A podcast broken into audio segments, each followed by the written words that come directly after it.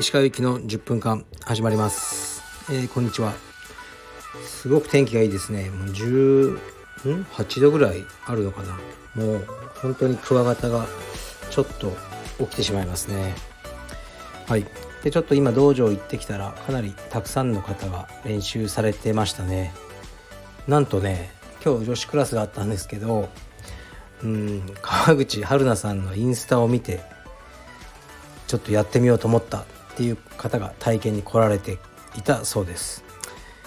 春菜さんありがとうございます。はい。えー、っとあとそうそう。セラがなんとこのスタンド FM を始めましたね。うーん。続くんでしょうか。さあどうでしょうね。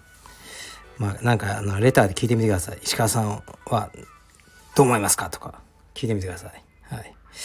えー、っとじゃあレターいきますね。3つぐらいいけるかな。と。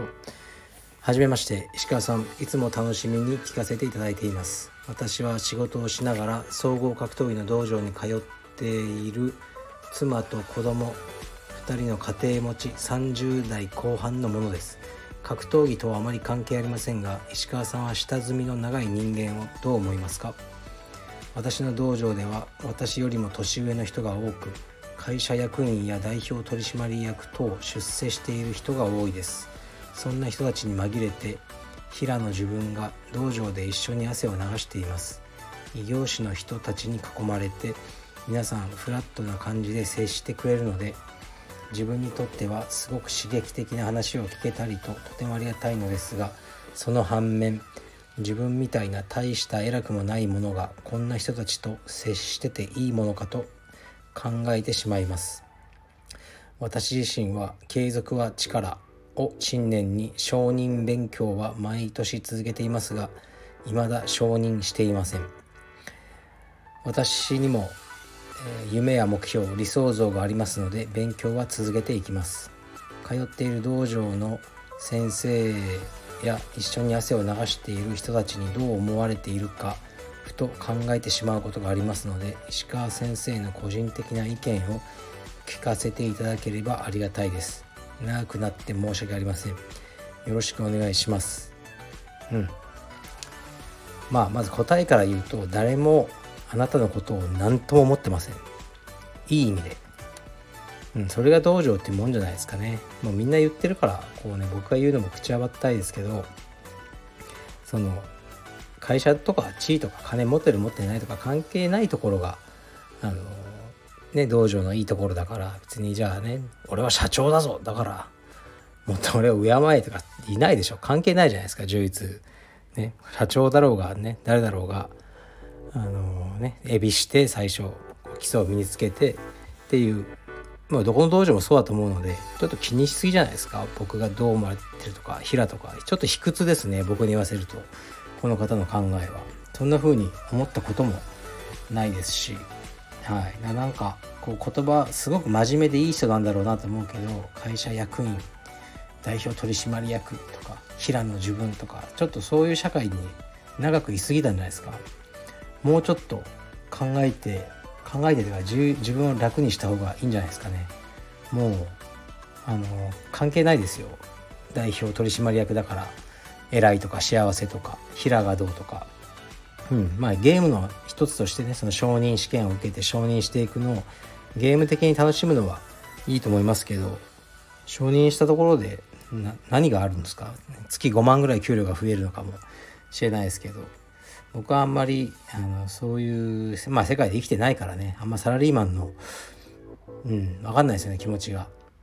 はい、だけどまあ、あのー、多分皆さんいい意味で何とも思ってない、ね、その人の持ってる技とか道場での態度とかそれ以外は職業とか全く気にしてないと思いますよ。どこの道場もそうだと思いますしそれがあの僕が道場の好きな理由の一つです。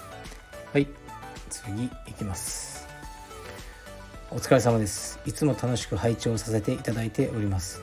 突然なのですが人生相談させてください。僕は27歳青帯です。今アルバイトをしながら柔術をやっている人間です。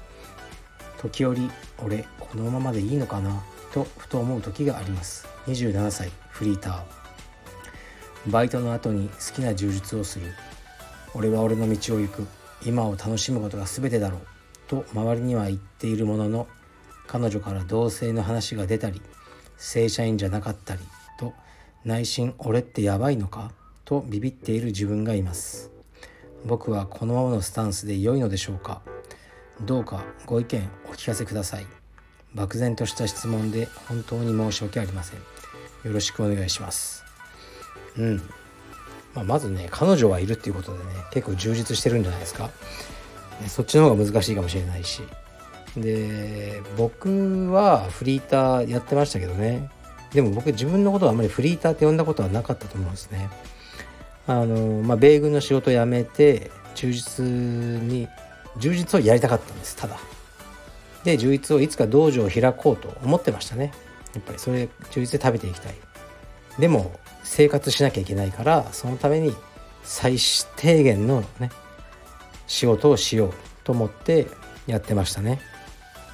だけどやっぱり最初は時給900いくらとかで立ってるだけのバイトとか本当きつかったですよ。なんか時計を見てもうなるべく見ないようにしてるんですよ。今日ね8時間9時間のシフトとかあって朝8時から入ってね夜6時7時までのシフトとかでもう長すぎるんですよ。で時計見ると辛いから見ないでいやもう2時間ぐらい経ったかなと思ってパッて見たらねまだ20分とかしか経ってなくてもううんあなんかトラウマになってますね。ああいう仕事はしたくない。うん。で僕はその充実のためにやっただけだからただフリーターで条件からすると同じかもしれないですけどうん。ただ今が楽しければいいやと思ってやってたわけじゃないですね。いち早く強くなっていつか道場を持ちたい。そのためには正社員っていうのはちょっと無理なんですよね。当時ね今はどうかわからないですけど。ですからバイトをしてたっていうのであの今のこの方は多分そこまで充実も趣味っていう感じだと思うんですよね。好きな充実をする。だからこういう状態であったことがないんですよね。いや不安なのは当たり前だと思いますよ。どうするんでしょうこれ。うん。で彼女もねあの同棲したいとかね。だからもう不安自分で不安って言ってるから変えればいいんじゃないですか。もっともう正社員になってね充実正社員でも趣味だったらできるでしょ充実。っていう人もねいると思うしそれかあのねバイトじゃなくてもっと時給のいい仕事自分で稼げるような27歳ってまだまだ若いですよ。あの勉強、ね、してえー、っと好きなことできるような、ね、あの時給を上げていく、うん、あの努力をすればいいんじゃないですかね。このままずっとねあのフリーターしながら趣味の充実し続けるとね。まあそれも全く否定はしないですけどね。僕はちょっとそういう人生はあのあんまり向いてないなと思いますね。はい次いきます。こんにちは。いつも拝聴しております。ホワイトベルトと申します。お悩み相談です。私は都内で繊維医療貿易商社のメンズファッションデザイナーをしています。デザインのプロではありますが今現在我々の受注仕事はコロナ禍で激減しており困惑しております。鹿先生は今後のアパレル展開でどのような戦略コラボ企画構成方法倉庫契約物流利益を生み出すお考えをお持ちでしょうか？ぜひ教えてほしいです。よろしくお願いします。ということですね。今大変でしょうねアパレルも。うん。で僕はあのねそう昨日お風呂場に行ったらうちのなんか仮面ライダーのパッケージのシャンプーが置いてあったんですよ。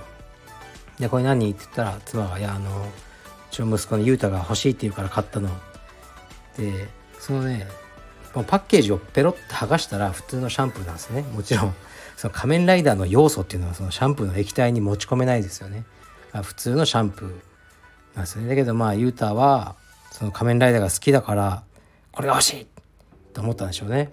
なんかこれを使ったら仮面ライダーになれるとかもしかしたら思ったかもしれないです。4歳だから。でこうこれってやっぱりブランドのうん何て言うんですかね。原点だなと思うんですよね。T シャツにカルペディエムって入ってますけどうん。別に何も変わらないですからね T シャツの生地とかは。でももういいんですよね。入ってれば。うん。みんな入ってるものを着たいんですよね。カルペディエムの何て言うんですかね一員になりたいというものだと思うんですね。僕がやってるそのブランドはカルペディエムっていう。だから僕はそのなりたい仲間の人を増やしていくのが僕の戦略ですよね。でじゃあどうあの増やしていくかというと支部を増やしていく。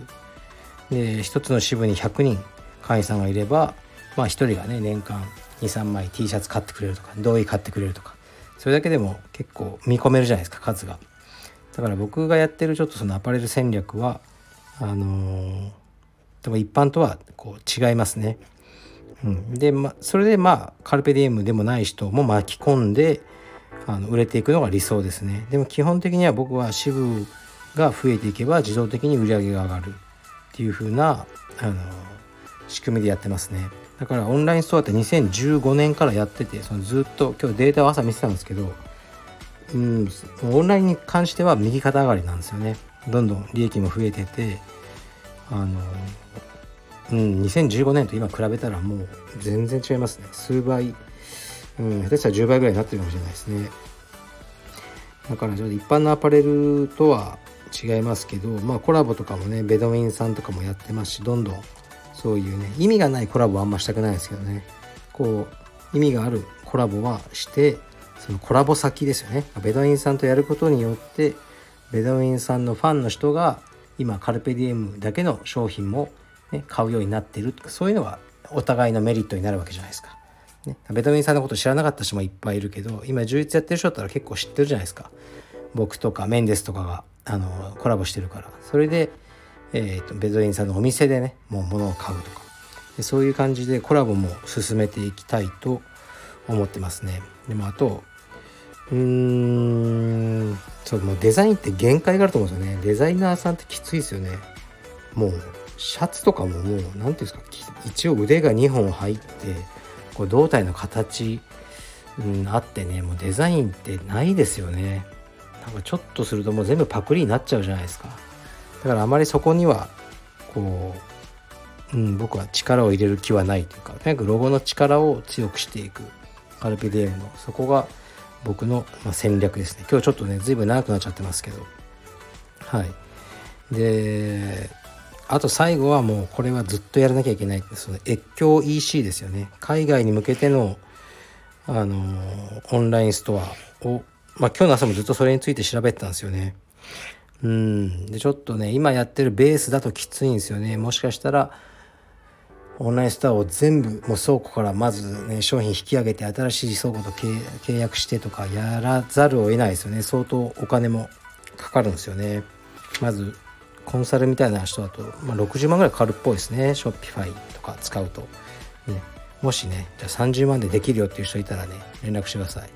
越境 EC 一つのサイトで、えー、国内、ね、そして海外に、あのー、通貨などに対応して、えー、売ることができる。カルベディム商品を。そうそういうオンラインストアを構築できるという人がいたらあの連絡してください。お金払います。最後はちょっとね僕のあのお願いになっちゃいましたけどはい。あのアパレルはきついでしょうね。相当。でもきつい中でも生き残るところは生き残るんで頑張って生き残っていきましょう。はい。すいません。今までで最長になってしまいました。失礼します。